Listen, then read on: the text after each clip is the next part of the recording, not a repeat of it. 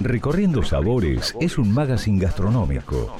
Te vas a enterar de los últimos lanzamientos de vinos, las novedades de los restaurantes, hoteles, turismo, coctelería y todo lo relacionado a la industria.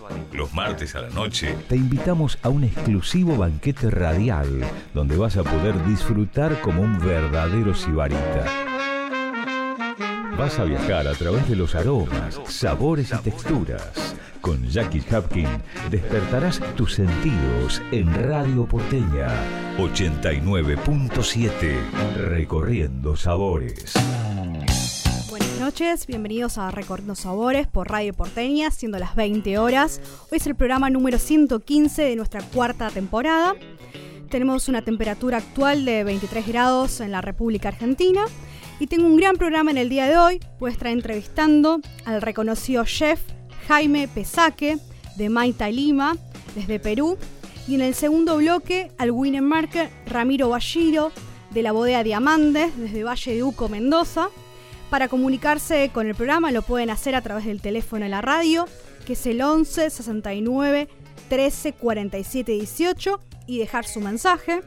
Recuerden que pueden sintonizar la FM 89.7 Radio Porteña o bien descargar la app desde el Play Store, App Store y sintonizarnos de cualquier ciudad, país del mundo.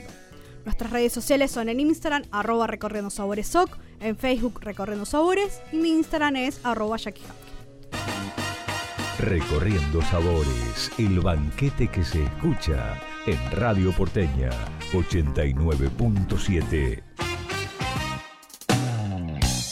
Desde Recorriendo Sabores te acercamos proyectos vitivinícolas de diferentes geografías de nuestro país. El primer recorrido empieza en el corazón del Valle de Uco con Diamantes, la joya de los Andes. Sus instalaciones, cuya arquitectura se lleva todas las miradas, se funde con los increíbles paisajes andinos. Permite la elaboración de vinos en condiciones extraordinarias que dio lugar a partir de la cosecha del 2007. Cada vino es el resultado del winemaker Rodrigo Balliro, donde expresan vinos elegantes, complejos y comprometidos con el cuidado del medio ambiente. Para más información pueden ingresar a su sitio web diamantes.com o en redes sociales arroba bodega diamantes. Siguiendo paisajes únicos, les acerco los vinos más australes del mundo, con viñas Natinfal. Recientemente, el Instituto Nacional de la Vitivinicultura reconoció al Valle de Trevelín como una indicación geográfica. IG, ubicada en el departamento Futaleufú, al noroeste de la provincia de Chubut. Cuentan con características climáticas y diferenciales de otras zonas. Viñas Natinfal son pioneros en la región, elaboran vinos frescos, frutales, con una acidez natural increíble, con personalidad y cualidades propias que reflejan las condiciones tan singulares del terroir como los vinos más australes del mundo. Pueden encontrar más detalle en su sitio web viñasdelnatinfal.com, en su feed de Instagram arroba viñas y en Facebook Viñas Trevelín. Volviendo a Mendoza, el cerco de los vinos de la Madrid.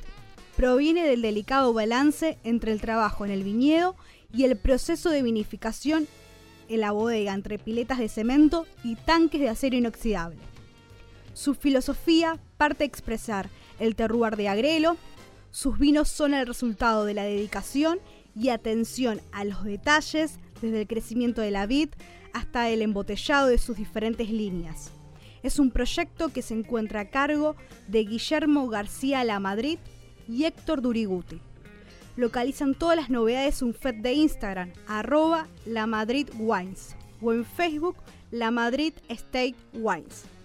En el corazón de los valles calchaquíes rodeada de cerros y con el imponente nevado de Cachi, con una gran dominante del paisaje, una propuesta diferente con estilo propio, son los vinos de la bodega Viñas de Payobasto. Con prácticas sustentables, elaboran vinos en partidas limitadas, buscando la sincera expresión del terroir, donde buscan reflejar las condiciones climáticas de clima seco, árido y con una radiación solar intensa, cuidando los detalles en cada uno de sus ejemplares. Los vinos son intensos y expresan el carácter del terroir propio de la altura, Pueden encontrar más información en su feed de Instagram, en arroba bodega payobasta. Hacemos otra escala en Mendoza con Familia Vano. Elaboran vinos con tradición y pasión desde el año 1918, donde reflejan los orígenes y la trayectoria. La finca se encuentra en Vistaflores, a 1050 metros sobre el nivel del mar, en la zona de Valle de Uco. Como concepto innovador, diseñó un viñedo de alta densidad. Sus vinos tienen como características principales la concentración de aromas y colores, equilibrio y expresión varietal. Encuentran más detalles de esta historia de vínculos familiares en en Instagram arroba bodega familiavano y en Facebook como Familia Vano. Y siguiendo este viaje, si quieren probar los vinos de la provincia de San Luis, les sugiero los vinos de la bodega Los Coros. Producen el 100% de sus vinos en viñedos propios, entre sierras y llanuras. Para más información, pueden ingresar a www.loscoros.com o en redes sociales los pueden buscar como arroba bodega los coros. Elaborando en diversas zonas de Mendoza como Luján de Cuyo, representado por Agrelo, en Valle de Uco con Pistas Flores, en Maipú con Barrancas, nos encontramos con Satrapa Wines, donde utilizan el mismo sistema de elaboración en las diferentes geografías. El enólogo de este proyecto es Francisco Lorente, donde elabora vinos expresando las virtudes únicas de cada terroir, con la menor intervención posible. Pueden encontrar más detalle en su sitio web satrapa.com.ar o en redes sociales como arroba satrapawines.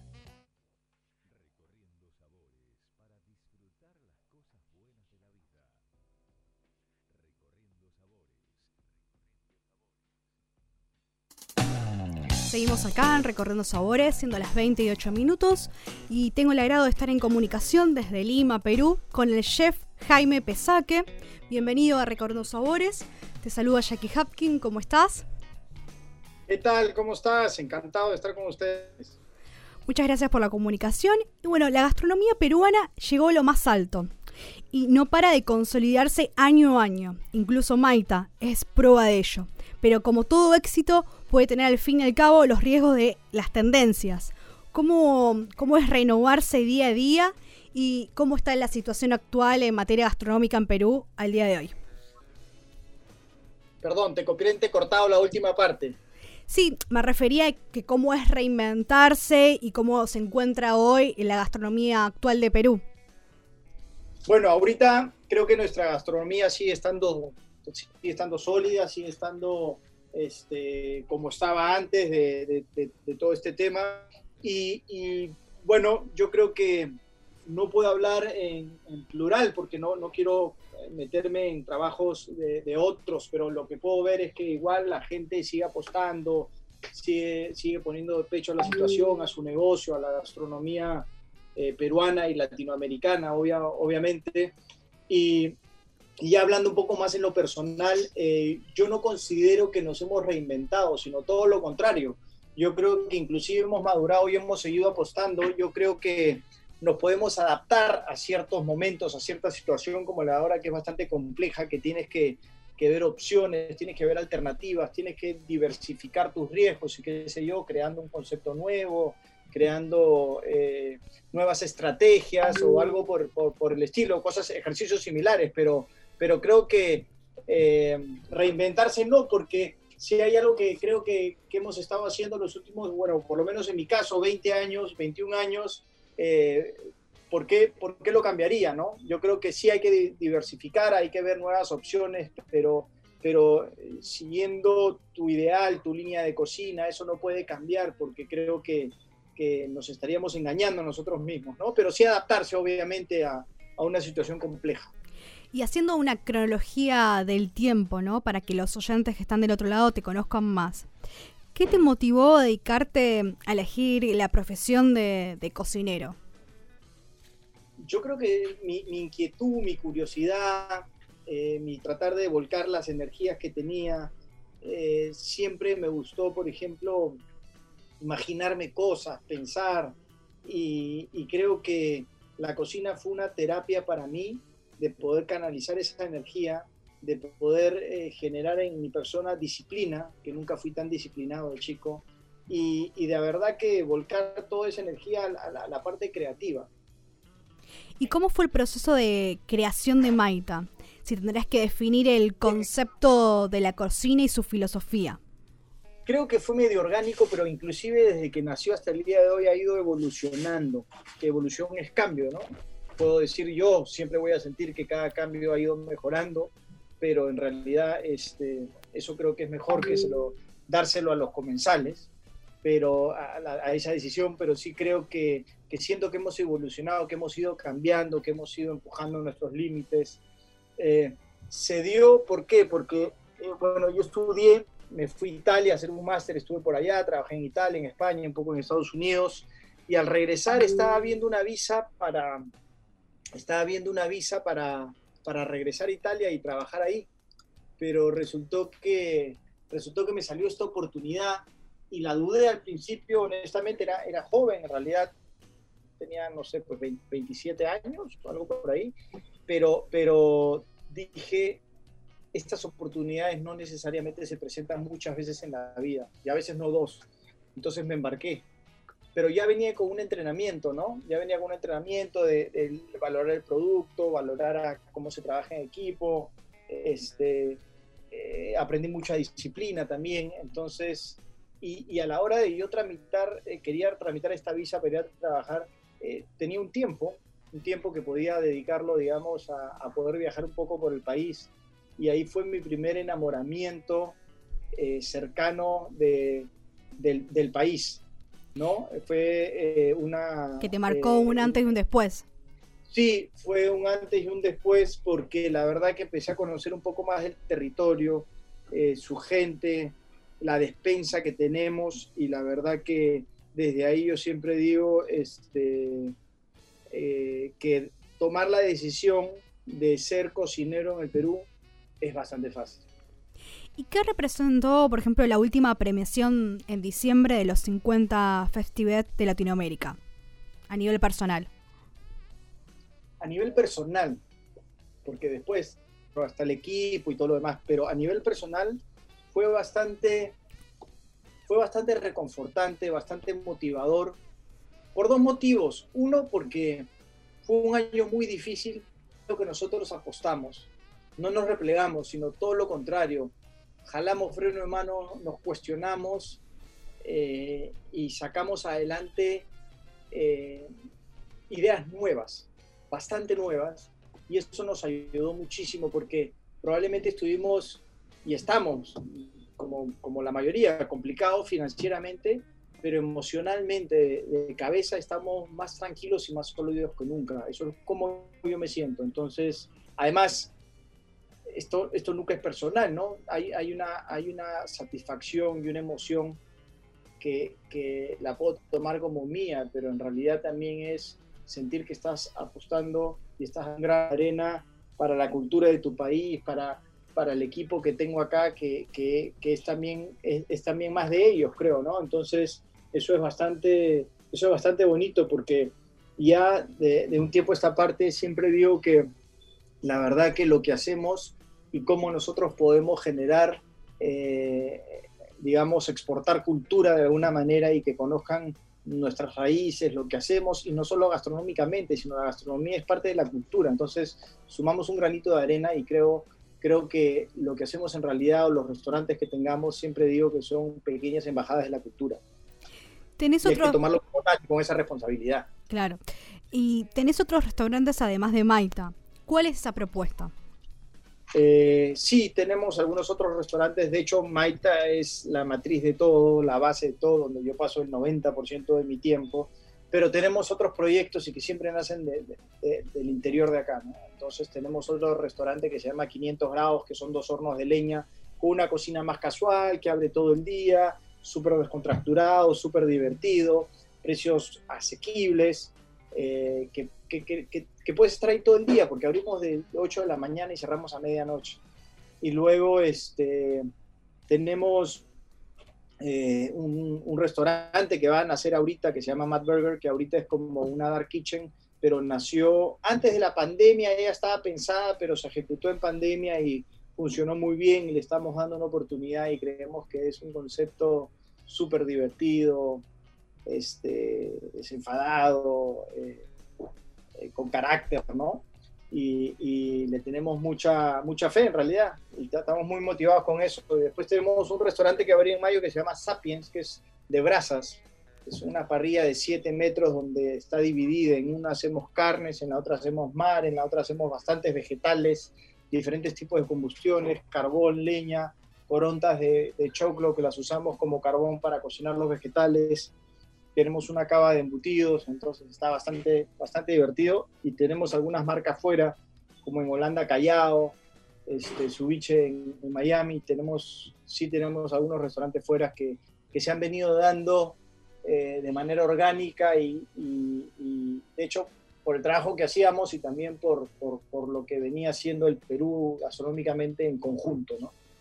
¿Y cómo ves la cocina peruana en otros países? Bien, la verdad que muy bien. Yo creo que ha tenido bastante pegada. Este, creo que hay mucho trabajo todavía por hacer. Creo que se está haciendo un buen trabajo, pero hay mucho trabajo todavía por hacer.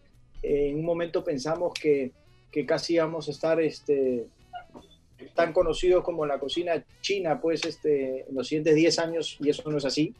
Creo que hay un trabajo todavía por hacer, pero que se está haciendo, ¿no? Poco a poco, conforme vayamos encontrando eh, más este, ingredientes, cuando se apueste un poquito más por la cocina peruana eh, localmente, pero también eh, inversionista afuera, todo esto va ir creciendo y haciéndolo de una manera responsable, obviamente, eh, exportando cultura, ¿no? Exportando cultura más, más, que, más que algo muy personal, ¿no? Pensando que siempre está, tiene que ahí estar bien tallada la cultura. ¿Y qué productos regionales autóctonos de, Perú se encuentran en auge? ¿O a vos te gusta destacar? Eh, me imagino que, bueno, también eh, por la estación y demás van cambiando, ¿no? Pero que vos digas, bueno, son, son los llevo todas las cartas, eh, o, veas en, los, en el último tiempo que hayas descubierto algún, algún producto. Bueno, la verdad es que nosotros somos una despensa inacabable, sobre todo, bueno, en, en mar, costa, sierra y selva, pero en la selva que es, digamos, está, todavía tanto por explorar que se está haciendo, pero es inacabable. Entonces siempre encuentras como productos nuevos, como frutas o pescados o caracoles o, hierbas. Siempre cada viaje encuentras algo nuevo y eso es, y eso es muy bonito. Eh, pero de hecho, digamos, por, historia, por cultura, por, por, lo que, por el ADN que tenemos, de hecho, el producto bandera, pues este es el ají amarillo y luego la papa o el limón, ¿no? Pero el ají amarillo, yo creo que partiendo del ají amarillo ya puedes empezar a, construir cocina peruana, ¿no? Porque ahí está todo el ADN de, nosotros, sobre todo en cuanto a las bases, ¿no? Y un plato que quieras recomendar de, de, tu autoría a los oyentes. Cada semana un chef propone un plato para que realice la audiencia. Bueno, en lo personal tengo, tengo un plato que ha quedado perdurado en el tiempo, creo que es el único que no hemos cambiado, que es la sartén de pato, que es una evolución del arroz con pato, pero respetando el producto al máximo y usando el pato este, en su totalidad, desde la lengua hasta el huevo, este, el hígado, el magret, las piernas, todo el pato lo, lo utilizamos. Y es un plato que en verdad es, creo que uno de los insignias de Maita y para que puedan probar en su casa, de hecho, pues este un ceviche pues siempre va a ser este lo primero que se nos trae a todos a la cabeza, ¿no? Eh, el recuerdo, totalmente, nos hace, nos hace viajar un poco. Y, por ejemplo, los chefs peruanos tienen amor por su país y sus ingredientes. ¿Nació en tu generación y, y por Gastón Acurio también? Bueno, yo creo que nació inclusive antes de, antes de mi generación. Eh, creo que Gastón podría, podría decir que es una generación antes que yo, definitivamente. Pero él fue, creo que, el, gran impulsador del amor y del, creernos que, que, era lo que teníamos, ¿no? O sea, el potencial que teníamos nosotros como gastronomía y como despensa. Yo creo que él abrió el camino innegablemente, ¿no? Él, aportó mucho, hizo mucho y nos abrió el campo a bastante de nosotros que, hemos tenido que, que, hemos continuado esto y que tenemos que seguir continuar, continuar haciéndolo. Y él inclusive lo sigue haciendo hasta el día de hoy, obviamente, pero creo que marcó un antes y un después y, nosotros le debemos mucho agradecimiento y respeto sobre todo. Y un cocinero debe ganar experiencia eh, en los demás países, digamos, como, como se hace en las diversas cocinas internacionales, o puede bien prepararse eh, en Perú? No, yo creo que ya a estas alturas puede prepararse en Perú sin ningún problema. No hay, no hay, no hay nada que envidiarle a, ninguna otra cocina en realidad, pero yo creo que este, este lado gitano que tenemos los cocineros, un poco de, curiosos, de, en un principio saltar de un lado al otro, creo que es importante en la cocina porque nos hace conocer culturas, nos hace conocer cocinas y nos hace a nosotros encontrar cuál es la que buscamos y queremos, ¿no? ¿Y qué se necesita para ser un buen cocinero? ¿Qué aptitudes, eh, virtudes se debe tener? Sí, bueno, vamos a reconectar nuevamente con Jaime. ¿O me estás escuchando? Sí. Jaime. Escuché como una huella primero, disculpa. No, no hay problema. Bueno, te repito la pregunta. ¿Qué, se necesita para tener, para ser un buen cocinero? Me refiero a las aptitudes, virtudes. Eh, eh, yo creo que es simplemente curiosidad, eh, creatividad, pero la creatividad igualito con disciplina la vas generando, ¿no? Entonces yo creo que es disciplina, curiosidad y entrenamiento. ¿Y qué se te viene a la mente cuando pensás eh, en la escena gastronómica de Buenos Aires? ¿Hay algo que te sorprende de, ella? Sí, a mí me encanta, me encanta ir a, me encanta ir a Buenos Aires, me encanta comer. La cultura eh, general alrededor de la carne es linda, es impresionante es deliciosa además, tengo muchos amigos que tienen restaurante allá, muchos restaurantes que, que, son buenísimos y que, y que inspiran definitivamente, ¿no? Y no solamente vinculado a la carne, hay todo un mundo de cocina creativa que conozco, que, que, he salido sorprendido y, de grandes cocineros y grandes profesionales. Claro, e, el emblema de, la gastronomía de, Argentina es, como estabas bien diciendo, es la carne, ¿no?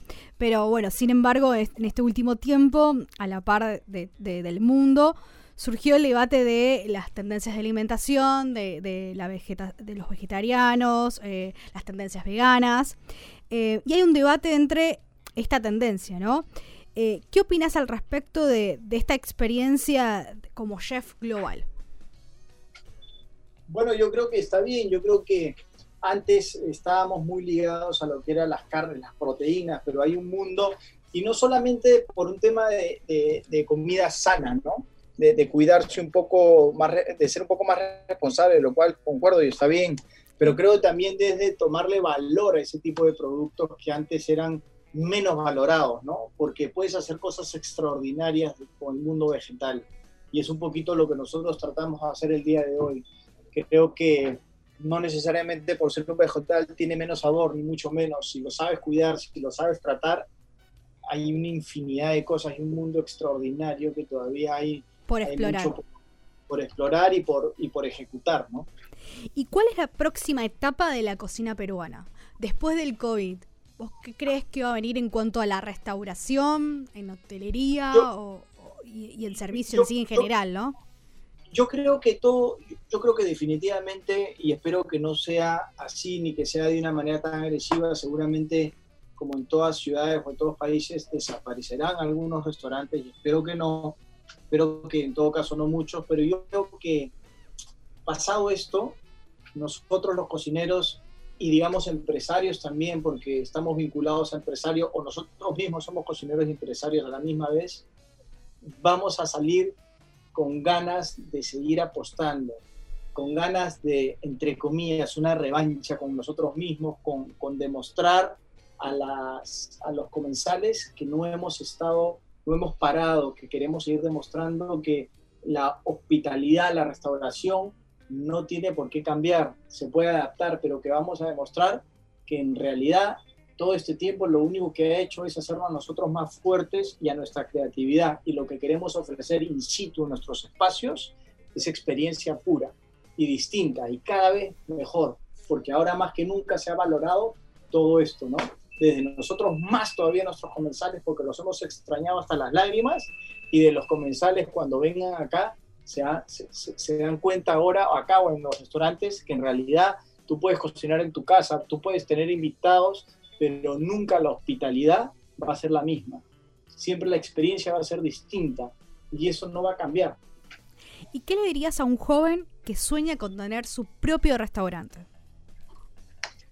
Que antes de pensar en tener un restaurante tiene que prepararse, desde encontrarse a él gastronómicamente y aprender un poquito también de, de todo, ¿no? Uno es encontrarse, otro tener la claridad un poquito de cómo se maneja un restaurante, porque a veces eh, se abren restaurantes pero, y creen que uno que es fácil, pero no es fácil. Y no puedes, no puedes entender solamente la parte gastronómica. Tienes que entender que también es una empresa y que tiene que sobrevivir con decisiones adecuadas. Entonces tienes que prepararte y aprender un poquito de todo, un poquito la parte administrativa, la parte gerencial, qué sé yo, para tomar decisiones o para avalar decisiones que creas que son las adecuadas. Hay que prepararse no solo gastronómicamente. Y por último, pero, sí, pero, pero lo, primero es encontrarse gastronómicamente y saber que tienes una, una propuesta y una oferta distinta que ofrecer o que tienes claro qué es lo que quieres ofrecer y después de eso prepararse un poquito o asesorarse de una buena de, gestión de personas que son mejores que tú en algunas cosas y, dar confianza, ¿no? Por último, ¿quieres recordar dónde está ubicado exactamente Maita y las redes sociales? Bueno, Maita es este, en Instagram y Facebook es Maita Lima y nosotros estamos en Miraflores, en, en la Mar 1285. Bueno, te agradecemos mucho la comunicación, Jaime, que haya estado acá en Recorriendo Sabores. Encantado, muchísimas gracias y, y acá estaremos presentes cuando se necesite. Salud. All veils and misty, streets are blue. Almond looks, that chill divine. Some silken moment goes on forever. and we're leaving broken hearts behind. Mystify, mystify me, mystify, mystify me. I need perfection, some twisted selection that tangles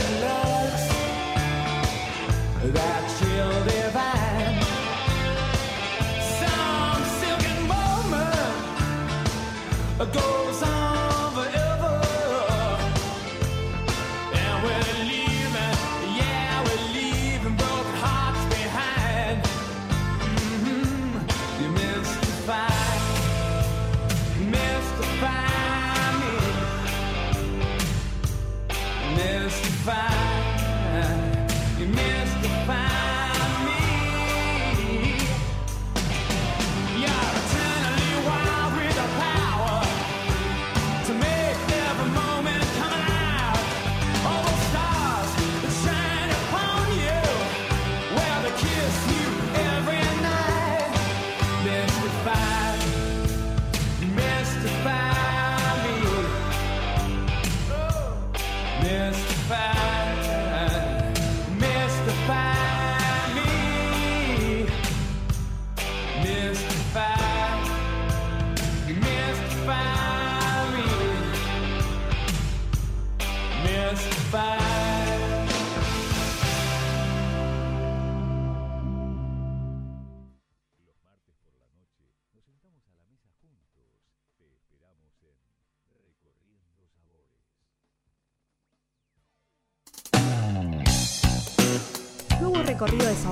En esta oportunidad vamos a probar diferentes sabores, aromas y texturas. Vamos a empezar con un aperitivo fresco a base de jugo de pomelo, rodajas de limón y vodka. Revolver bien y decorar con una rodaja de limón. Otra opción sin alcohol es un cóctel a base de pomelo y romero, un zumo de pomelo, dos vasos de agua, una gaseosa sabor lima y decorar con romero, o si no también puede ser con pomelo. Siguiendo este viaje de sabores, nos vamos a la provincia de Mendoza, con la Madrid State Wines, en Luján de Cuyo. En esta oportunidad les sugiero probar los bocheros Blanc de Blancs. La línea se encuentra inspirada en el tradicional juego de bochas. Está compuesto por 40% Sauvignon Blanc y 60% Chardonnay. Tiene notas cítricas, tropicales, una acidez equilibrada con un filal prolongado, es complejo, que acompaña muy bien una ensalada griega. Esta receta es una combinación de recuerdos y sabores de Grecia. Uno de los productos que más se destacan en los mercados de ese país son los lácteos y el yogurt griego es sencillamente un deleite al paladar. Para esta típica ensalada del Me- Mediterráneo utilicé berenjenas, aceite de oliva, tomates cherries, yogur natural, jugo de limón, pimienta y frutos secos. La siguiente escala es en Bodega Diamandes, en el corazón del Valle de Uco, ideal para estos días de calor. Les sugiero el Diamandes de Uco Gran Reserva Chardonnay, que es un vino 100% varietal, elaborado a partir del Copenhague de las mejores parcelas de Chardonnay, con una crianza de 12 meses en roble francés y 50% es de nuevo uso. El Chardonnay se expresa plenamente desarrollado en nariz y en boca. Toda su expresión de aromas con notas frutales, tropicales, cítricas que le aportan gran complejidad. Es un vino intenso, con vivacidad y tensión. E hice un acuerdo perfecto con unas brusquetas de queso crema. En este caso combiné lo que es eh, unas anchoas, cibulet, especies y aceites de oliva.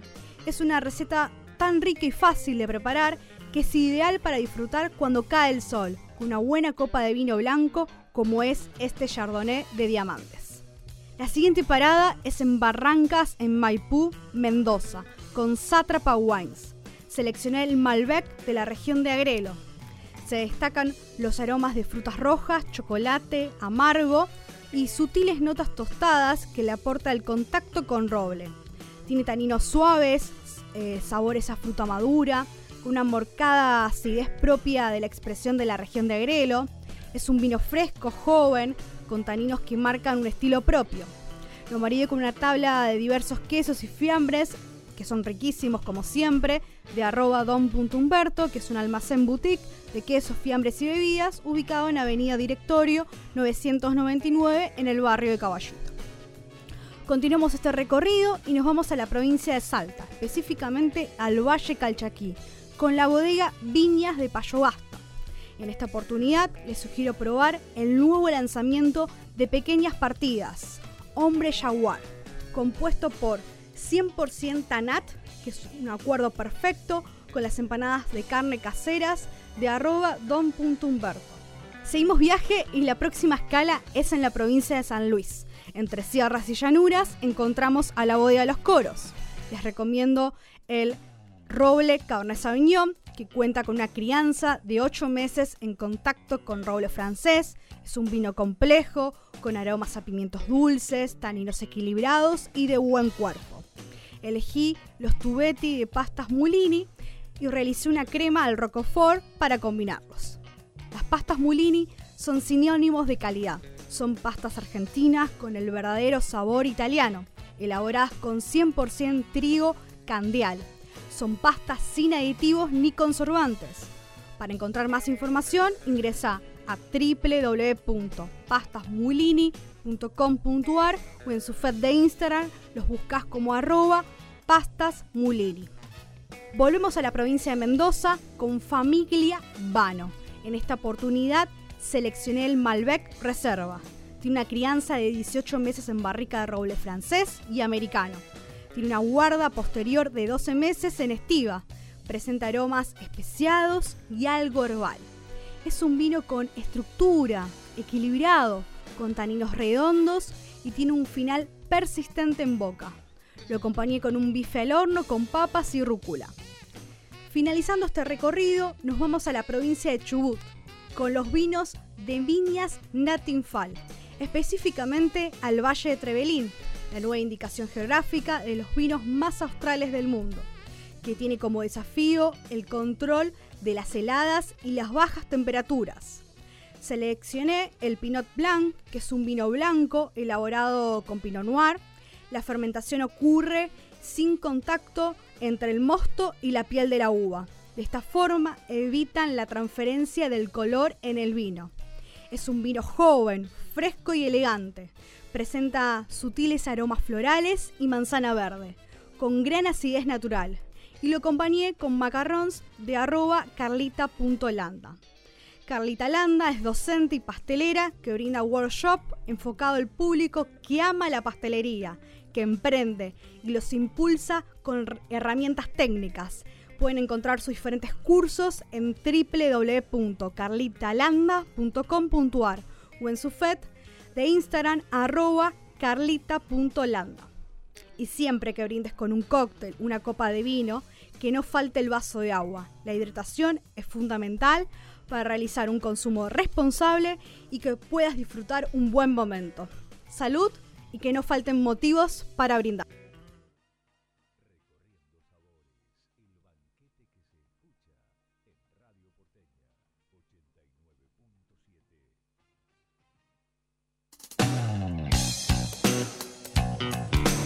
Seguimos acá en Recordando Sabores, siendo las 20 y 38 minutos, y estamos en comunicación con el Marker Ramiro Balliro, desde la de Bodega Diamantes, eh, desde Mendoza. Bienvenido a Recordando Sabores. Te saludo Jackie Hapkin. ¿Cómo estás en esta noche? Hola Jackie, ¿cómo estás? Feliz año antes que nada. Igualmente. Y eh, un- por un excelente 2020. ¿Y cómo surge tu relación con el vino? ¿Por qué te dedicaste a, a- ser enólogo?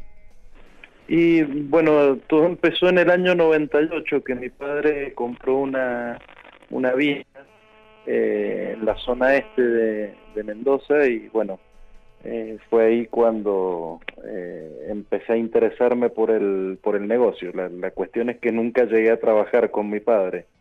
Eh, una, una cosa llevó a la otra y bueno, eh, en fin. Y tendrás que explicarle a la audiencia cómo nació eh, la bodega Diamantes. Y si tendrás que definir, por ejemplo, el estilo de vinos y su filosofía. Bueno, la, la bodega, el proyecto Diamantes nace en el año 2006, eh, cuando la familia Boni decide invertir acá en Argentina. Eh, ellos tienen dos chateaux en la zona de Burdeos. Eh, uno es Malartic La Gravier, que es un gran cru classé de vinos blancos y tintos que está en la zona de Pesac Leognac. Y el otro es Gazan Rocancourt, que también está en la misma zona. Eh, ambos chateaux los adquirieron uno en el 98 y otro en el 2003 y en el 2006 eh, deciden hacer la inversión acá en Argentina. Eh, en realidad, bueno, como ellos dicen, fue una aventura.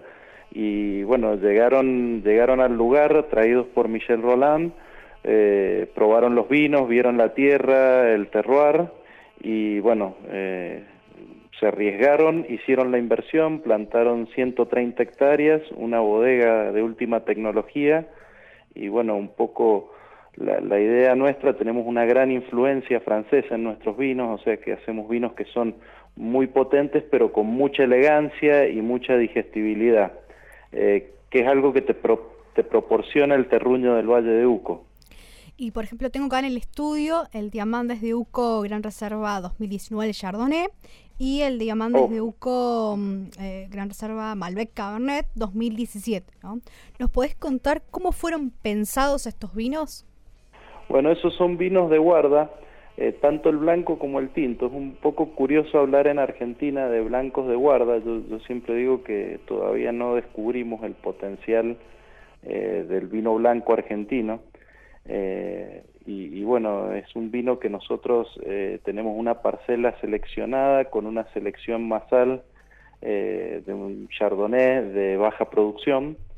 Eh, esa uva es cosechada, diferenciada, bueno, también tiene un trato especial en el viñedo, se riega diferente, se trabaja diferente, se nutre diferente la tierra y te da una uva de, de gran calidad. Y esa uva, una vez que ingresa a la, a la bodega, nosotros tenemos maquinaria específica eh, para tratar los vinos blancos, las uvas blancas. Eh, para que te des una idea, solo el 10% de nuestra producción son uvas blancas y solo por ese 10% eh, la familia decidió invertir en tecnología de primera línea específica para elaborar vinos blancos. Eso es para que se den una idea de cuán en serio va el proyecto. Una vez que se obtiene el jugo de esas uvas, eso fermenta en barricas de roble francés, eh, el 50% del vino descansa sobre barricas nuevas y el otro 50% sobre barricas de segundo uso. Y la idea es tener una componente de fruta con estructura y otra componente que sea más estructurada. Usamos un roble muy particular de una tonelería eh, que para mí es la mejor tonelería que hay hoy por hoy a nivel mundial. Y bueno, ese vino después de descansar eh, entre 10 y 11 meses en, en barricas, dependiendo del año, eh, lo embotellamos y sale a la, venta y la, la, idea, como te decía, es tener un vino con buena fruta, pero estamos muy enfocados en la estructura de ese, de ese blanco. Entonces vas a tener un blanco muy cremoso, muy untuoso, eh, con una muy buena nariz que te va a permitir acompañar comidas porque siempre el vino lo pensamos para comer. Es muy gastronómico, totalmente. claro. Y es elegante. este vino este vino blanco es totalmente elegante, se, nota. Exactamente, y esa es la idea, que te permita acompañar comidas que sean suntuosas, pero que a la vez sea algo delicado, suave, elegante, como un perfume. Yo siempre digo que los vinos blancos tienen que ser eh, como, un buen, como un buen perfume. Eh, y esa es un poco la filosofía que utilizamos en ese vino blanco. El tinto, por otra parte, eh, ocupamos nuestras uvas eh, de, que provienen de nuestros viñedos más viejos, que fueron plantados en el año 99. son parcelas seleccionadas de Malbec y Cabernet Sauvignon. esas parcelas se fermentan por separado, pero para que te des una idea, fermentamos sectores de las parcelas y se hacen micro eh, se hacen microvinificaciones, o sea, se fermentan pequeñas vasijas, llegamos a hacer hasta 200 microvinificaciones eh, entre Malbec y Cabernet para obtener ese blend. Eso se fermenta en, estas pequeñas vasijas, eh, una vez que termina la fermentación alcohólica, después el vino va a barricas y descansa en barricas durante 18 meses. Y, y la idea es lo mismo también, no hay que perder la elegancia, eh, queremos mantener la fruta en el vino, pero a su vez darle complejidad y estructura para que pueda soportar una guarda larga. O sea, nosotros son vinos que diseñamos para que la gente los compre y si quiere tomarlos, los puede tomar, como ese 2017 que tenés ahí, o los puede guardar 10 eh, o 15 años. Todavía no podemos decir, como somos una bodega jovencita, eh, no podemos, o sea, la, idea no es ser arrogantes y decir, mira, mi vino se puede añejar 50 años. Claro, cuando lleguemos a los 50 años eh, y probemos los vinos, y si los vinos están bien, te lo vamos a garantizar, pero... Eh, pero está bueno hacer ese ejercicio también, como comunicar, bueno, una pequeña, que, si bien es para tomarlo en el momento, pero también si a los que les gusta guardar el vino, también lo pueden hacer. Totalmente. Y aparte, bueno, eso es producto de, la visión de la familia Boni de haber elegido el Valle de Uco eh, como, su lugar para hacer la, inversión que te permite eh, el, desarrollo de, plantas de vid que te dan estas uvas de gran calidad, eh, que nosotros lo, que hacemos como técnicos es acompañar un proceso, porque realmente está todo en la fruta. Eh, la, fruta es de tan buena calidad eh, que el resultado en el vino eh, es realmente muy bueno. Pero es todo, realmente todo viene de la tierra. ¿Y cómo se compone hoy en día el portafolio de vinos? Si tendrías que decir, bueno, las características principales de, de- de las líneas. Bueno, nosotros hemos diseñado eh, tres líneas de vinos. Eh, una línea que se llama Perlita, que es, un, eh, es una línea en donde tenemos un rosado de Malbec, un Chardonnay y un, un corte de Malbec y Syrah. Eh, en lo que, lo que tratamos de buscar es la fruta, la elegancia, la suavidad de un vino, que sean bebibles inmediatamente, que haya mucha fruta, que, que no sea un vino para complicarse la, la vida, sino vinos simples, agradables, y cuando digo simple, eh, siempre también uno tiene que tener en cuenta que a, veces para cuando uno va a hacer algo simple tiene que ser perfecto, y, eso es lo que buscamos en esa línea, esa delicadeza, esa perfección que haga que un vino sea elegante, sedoso, suave y con mucha fruta. Después tenemos una línea de varietales, que es nuestra línea de reserva, que ya son vinos que provienen de parcelas seleccionadas, en donde controlamos el rendimiento de esas parcelas, donde hacemos trabajos, eh, si son necesarios, de raleos para mantener el equilibrio en las plantas. eh, y esa, esa línea de, de- vinos está compuesta por un Biognier, eh, que hacemos para, son partidas limitadas, para que se den una idea del Biognier hacemos 8.000 botellas, eh, después tenemos un Cabernet Sauvignon, eh, ahora vamos a presentar en el mes de febrero un Cabernet Franc, que es el nuevo integrante de esa familia, eh, un Syrah y por supuesto un Malbec. Y esos son vinos, como te decía, de muy buena concentración, muy buena expresión aromática de terruño.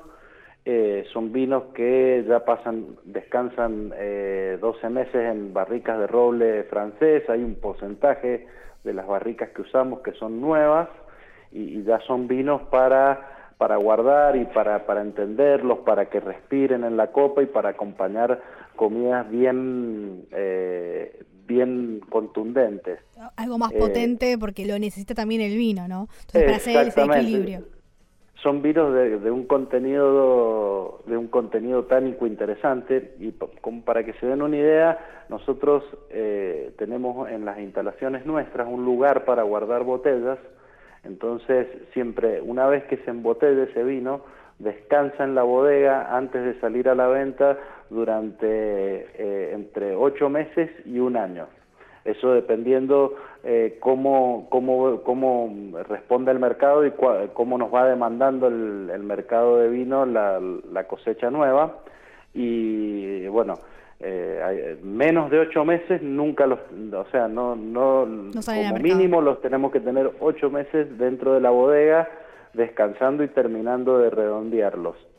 Eh, y por último, tenemos una línea eh, Gran Reserva, donde hay dos vinos, que son los dos que estuvimos hablando recién, un Chardonnay, que son vinos de guarda, eh, en donde ahí ya sí usamos un mayor porcentaje de madera nueva, usamos, como te decía, bloques que ya tenemos estudiado el suelo, eh, donde tenemos estudiado la microecología de ese, cuadro, eh, donde realizamos tareas eh, específicas para, para cada bloque.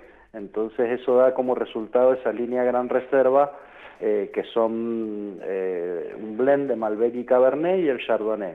Y próximamente, que eso lo estamos guardando en botellas, ya está embotellado, descansando, vamos a tener un vino ícono eh, de la bodega, eh, que eso sí que es también, así como el Cabernet Franc, es una primicia, pero eso descan- necesita descansar en botellas al menos 24 meses, así que eso va a estar saliendo el año esperar. que viene a la, a la, a la venta. Y, y tiene una historia muy particular porque es un poco nosotros, gran parte de nuestra producción eh, se exporta y bueno, pero la familia, la verdad, Alfred Boni y Michel Boni, que son los fundadores de Diamandes, vivieron mucho tiempo en Argentina y tienen un afecto muy especial por el país. Eh, de hecho, eh, tienen una inversión bastante importante acá en Argentina. Entonces ese vino ícono, la idea que tenemos es solo de venderlo aquí en Argentina para el consumidor argentino. O sea, nuestra idea es que nuestro mejor vino se quede aquí en el país para que lo puedan disfrutar eh, todas las personas que son consumidores de, de, nuestros vinos aquí en el país, que nos han dado la oportunidad de tener nuestra, nuestra inversión aquí. ¿Y cómo influye la zona, el suelo, el clima en los vinos que, que elaboran, ¿no? que, que es el terroir? Mira, eh, el terroir está compuesto de, de, dos, de tres cosas. Hay dos que no se pueden modificar. Una es el clima, eh, que bueno, el clima del Valle de Uco, al estar a 1100 metros de altura, al pie de la montaña, eh, bueno, te permite tener una amplitud térmica en la época de maduración eh, que permite desarrollar en las uvas una concentración polifenólica mucho mayor a la que se puede acumular en otras zonas y además a conservar la acidez de las uvas, eh, que eso es muy importante. Todo lo que está en, todo lo que es ácido se conserva mejor en el tiempo y ese es el caso de las uvas del Valle de Uco. Después, la planta de dónde va a tomar todos sus nutrientes, todo, todo lo que necesita para desarrollarse y para poder eh, alimentar esos racimos de uva que son que dentro está la semilla y son su futura descendencia. Bueno, es del suelo. Eh, el Valle de Uco tiene suelos muy jóvenes, eh, todos de origen eh, aluvional y coaluvional, o sea, es todo material de la montaña que se ha ido desplazando hacia, hacia el llano. Y, y, bueno, ese material te da suelos muy pobres, eh, arenosos, con una gran cantidad de arena, de limo y muy poca arcilla. Eh, y bueno, eso hace que la planta esté en un, en un ambiente, en un suelo en donde le cuesta encontrar sus nutrientes, entonces tiene que forzar eh, todas sus raíces, todo lo que tiene para poder extraer lo máximo que hay en ese suelo. Y eso le da características muy especiales a los vinos. Eh, los vinos, yo siempre digo que cuando tomo de gusto un vino de Argentina, sin que sea de los, de los nuestros de diamantes, pero tienen ese carácter salobre, en la boca que es muy especial, esa mineralidad que, que se busca mucho ahora en el mundo. Y por último, eh, es el trabajo del hombre, que eso es algo que nosotros podemos modificarlo.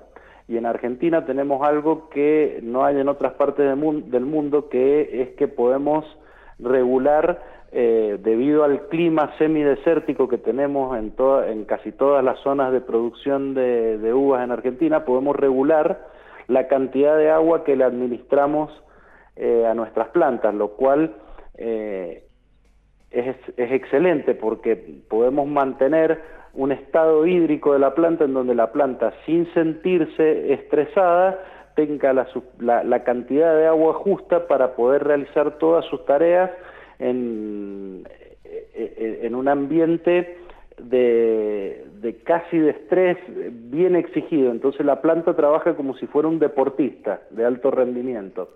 Y después todos los trabajos de movimientos de suelo, bueno, Diamandes eh, está actualmente en agricultura orgánica, entonces todos los trabajos de suelo, enmiendas orgánicas que podamos agregar para nutrir a, a esa planta, eh, son todas labores culturales manuales que realiza el hombre y que definen eh, el estilo de, de, de, la uva que vamos a producir y por tanto el estilo del, vi, del vino que vamos a tener. Eh, yo creo que todas esas tres componentes eh, te, dan el, te, te, dan ese concepto de terruño y es el por qué el vino no es eh, igual, en, o sea, un vino que, que hago yo eh, no es lo mismo que el que hace mi vecino y bueno, el Clos de los Siete, que es donde está Diamandes, es el ejemplo claro de eso. Tenemos todas las bodegas del mismo asesor, eh, la viña está una al lado de la otra y los vinos son totalmente diferentes.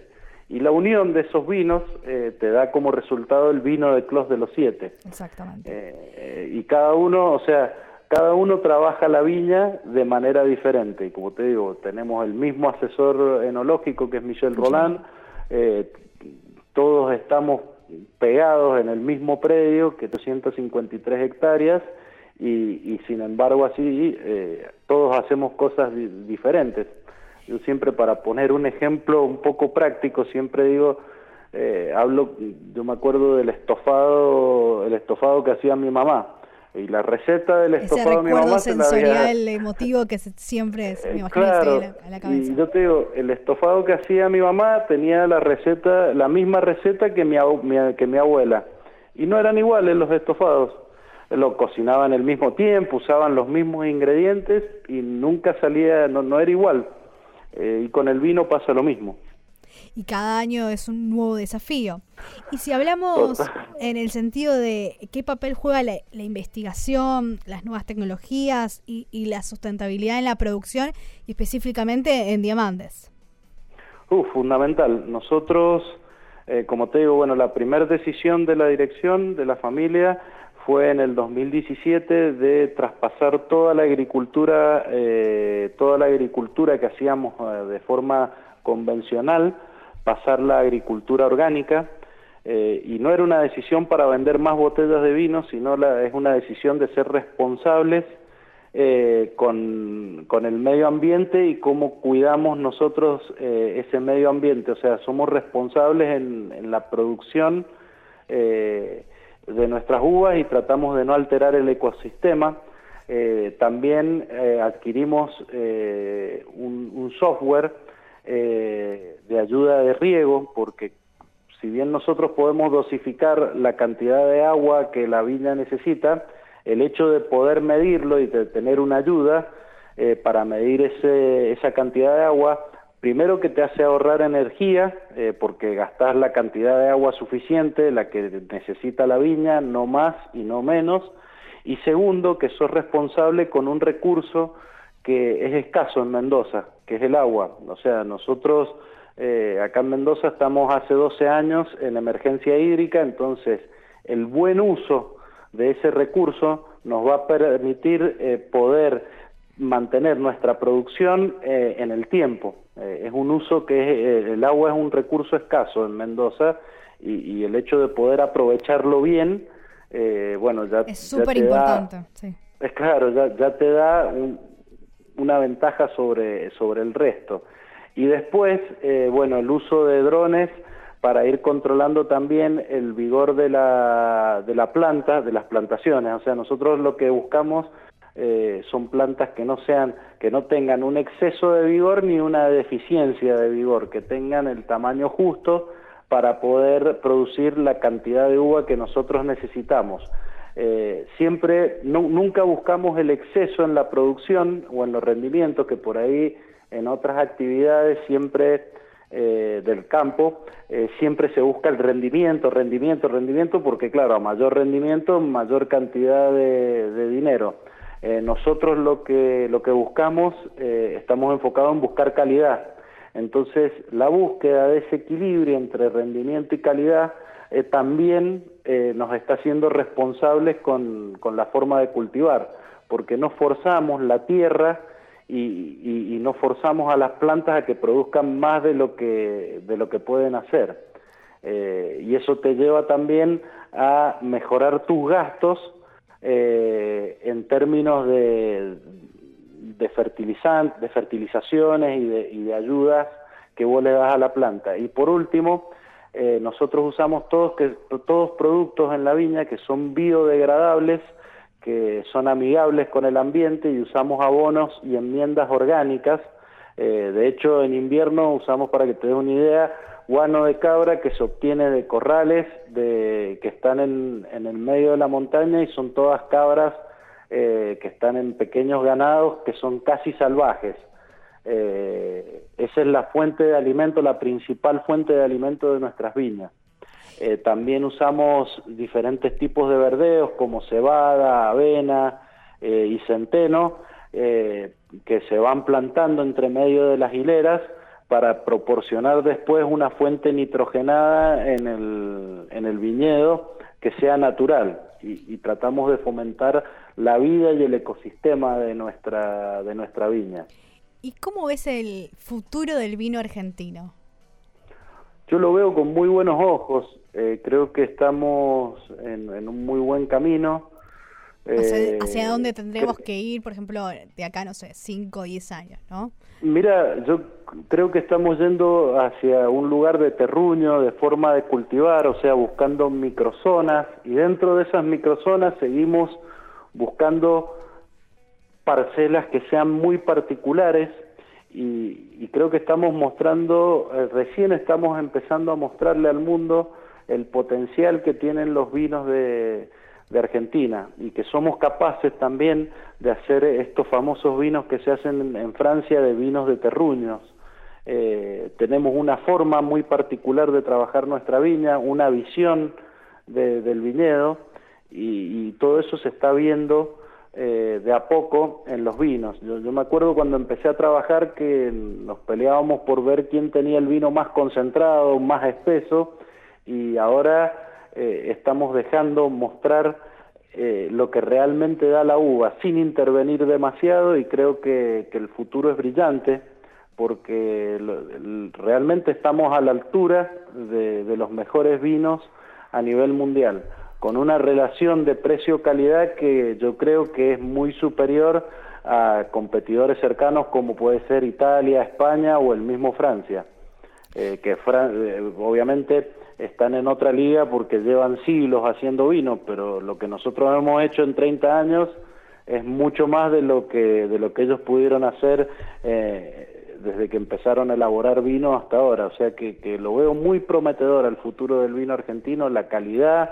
y las cosas que se están haciendo, hay productores eh, grandes, muy interesantes, haciendo cosas muy interesantes, pero también hay productores muy pequeños, y cuando hablo productores muy pequeños, productores que hacen 15 mil, 20 mil botellas y que están haciendo cosas que son realmente increíbles, que, que, están mostrando un potencial de la, de la región eh, con una bandera como el, como el Malbec, que es increíble. Yo siempre digo que el fenómeno del Malbec eh, solo acá en Argentina se podía dar, porque esas cosas tan especiales y tan raras eh, solo en Argentina pasan. Una variedad que desde, desde Salta, o de, ahora te diría desde Jujuy hasta Neuquén, eh, en la Patagonia, e incluso más al sur, eh, en algunos viñedos que hay en, en Chubut, eh, sí. tenés excelentes vinos de gran calidad eh, y todos diferentes, pero todos de muy buena calidad. Eso no pasa en ningún país del mundo. Y hay, hay países como nuestro vecino de al lado de la cordillera de Chile que quiere lleva décadas buscando una variedad. Primero empujaron el Carmener, eh, después ahora están un poco con la Cariñán y, y, no pueden encontrar una variedad como el Malbec que se adapte eh, en toda su geografía, eh, como se adapta el Malbec, dando vinos de, de, gran calidad en toda, en toda la geografía. Y por, un, sí, y por último, sí. ¿querés recordar dónde está ubicada la bodega y las redes sociales? Sí, mira, nosotros estamos eh, en el Valle de Uco, eh, a 150 kilómetros, de, a 130 kilómetros al sur de Mendoza, capital. Eh, dentro del Valle de Uco, el Valle de Uco se compone por tres departamentos, San Carlos, Tunuyán y Tupungatos. Eh, nosotros estamos en Tunuyán, en una pequeña localidad que se llama Vistaflores. Eh, la verdad que les recomiendo a todos eh, que vengan a conocer, el lugar es impresionante y Diamandes eh, tiene una arquitectura que ya fue en 2008 premiada como la, la mejor arquitectura de bodega totalmente. Se lleva todas las mundo. miradas. Sí, y ahora, bueno, pueden venir a comer a nuestro restaurante que fue también premiado eh, en el Best of, Wine, eh, de, Best of de, de Great Wine Capitals, eh, fue premiado como el mejor restaurante de bodegas de Argentina. Así que les recomiendo que vengan a, probar la gastronomía de Diamantes, que realmente es muy, muy buena. Y las redes sociales nos pueden seguir en arroba bodega diamantes en Instagram, que es donde más nos manejamos, y mi Instagram es arroba rballiro. Te agradecemos mucho la comunicación, Ramiro, y bueno, eh, también te extendemos la, la, invitación cuando estés en Buenos Aires para que nos visites y Buenísimo. igual nos vemos en unos días en Mendoza. Exactamente, bueno, Jackie, te esperamos, que tengas un gran fin de día y bueno, ya sabes que te esperamos acá para que vengas a degustar los vinos y a probar la comida de diamantes. Salud, nos vemos. Salud, nos vemos, Jackie.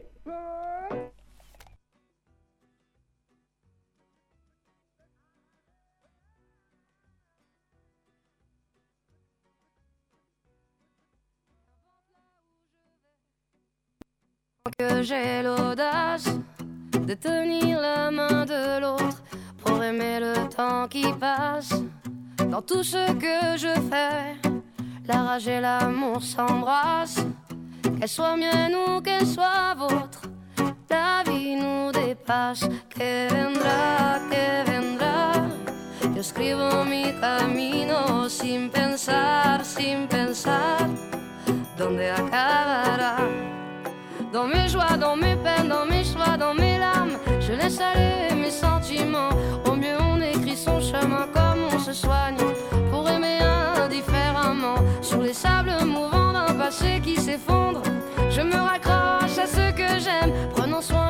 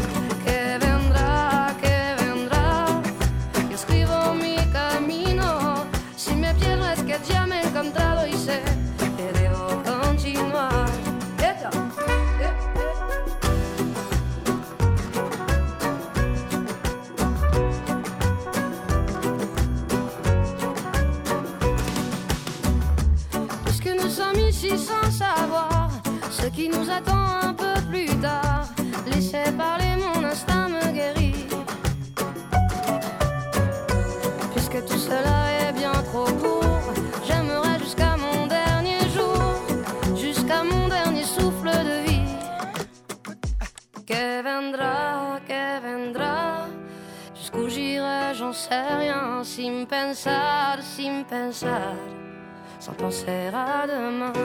Que vendrá, que vendrá. Yo escribo mi camino. Si me pierdo es que ya me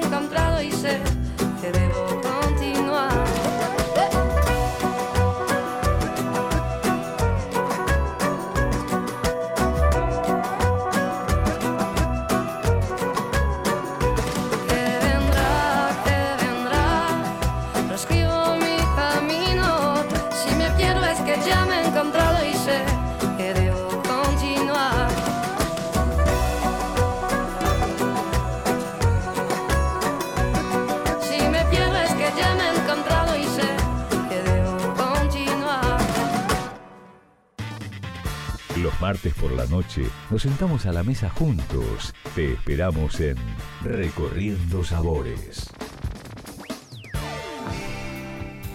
Seguimos acá en Recordando Sabores, los últimos minutos. Y bueno, cual- quedaron cositas pendientes y, y tenemos, bueno, dudas y consultas de la semana pasada, de los menús, eh, que hemos hecho algunas ensaladas y algunos platos típicos con, con los diferentes vinos que habíamos propuestos.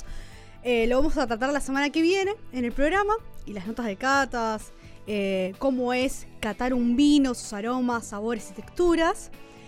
Eh, así que va, quedará para la semana que viene. Y tenemos acá en la operación técnica a Marcelo Erese, en fotos y mm, diseño gráfico en arroba Giselle Hub. Nos reencontramos el martes que viene acá en Recordando Sabores por FM 89.7 Radio Porteña. Salud.